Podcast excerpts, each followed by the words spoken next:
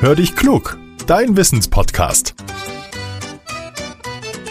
Mit Judith und Olaf.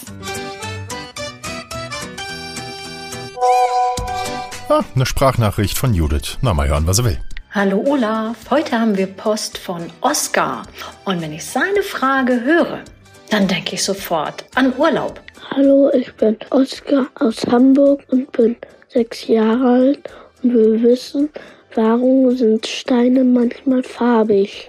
Hallo Judith und hallo Oskar. Oskar, ganz, ganz lieben Dank für deine spannende Frage.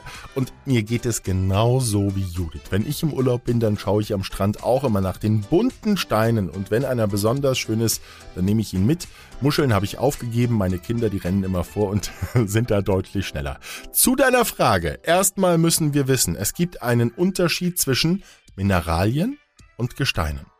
Mineralien sind Kristalle, die wir in der Natur finden können. Ein Gestein dagegen ist immer ein Gemisch. Jedes Gestein besteht aus mehreren Mineralien. Hm? So setzt sich das Gestein Granit zum Beispiel aus den Mineralien Quarz, Feldspat und Glimmer zusammen. Das ist schon mit bloßem Auge zu erkennen, denn Granit sieht nicht einheitlich aus, sondern ist gesprenkelt. Das Gestein besteht aus helleren und dunkleren Bestandteilen und das sind diese drei erwähnten Mineralien. In den Mineralien sind die Atome, also die kleinsten Bauteilchen des Materials, regelmäßig in einem Kristallgitter angeordnet. Das können wir mit unseren Augen nicht sehen, auch nicht mit einer Lupe oder einem einfachen Mikroskop, aber mit Hilfe von Röntgenstrahlen können Wissenschaftler dieses Kristallgitter sichtbar machen. Und so können übrigens auch alle Mineralien eindeutig bestimmt werden. Fachleute sagen, dass Steine an einem Strand oder in einem Fluss aus dem Gestein bestehen, das auch im Hinterland, in den Bergen vorkommt. So kann es sein, dass wir deswegen es mit Kalkstein zu tun haben. Es kann sich aber auch um Quarz handeln. Quarz an sich ist farblos, für uns sieht er aber weiß aus.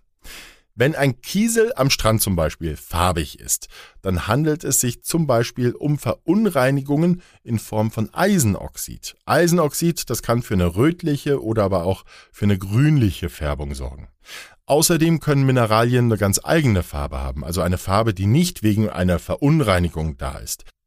Judith gräbt nächste Woche bestimmt wieder eine spannende Frage aus oder einen Stein. Oder habt ihr wie Oskar eine Frage für uns? Dann nehmt ihr bitte eine Sprachmemo auf und verratet uns, wie ihr heißt und woher ihr kommt. Die Nachricht schickt ihr dann an hallo at podcast-factory.de und teilt unseren Podcast gerne auch, wenn er euch gefällt. Oder lasst uns eine nette Bewertung da, das hilft uns auch, denn dann werden wir noch ein bisschen bekannter. Das wäre ganz cool. Und normalerweise bin ich an dieser Stelle jetzt fertig und sage Tschüss bis nächsten Mittwoch. Aber diesmal nicht.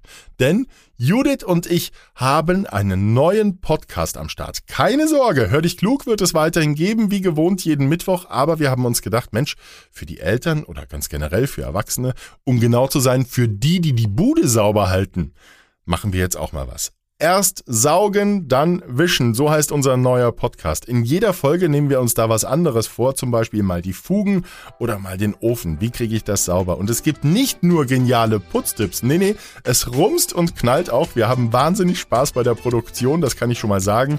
Und ich hoffe, dass ihr genauso viel Spaß beim Hören habt. Deswegen hört mal rein. Der Podcast heißt Erst saugen, dann wischen. Den gibt's überall da, wo es Podcasts gibt und lasst uns auch dort bitte gerne ein Abo da. Jetzt sage ich aber wirklich Tschüss, bis zum nächsten Mal. Euer Olaf.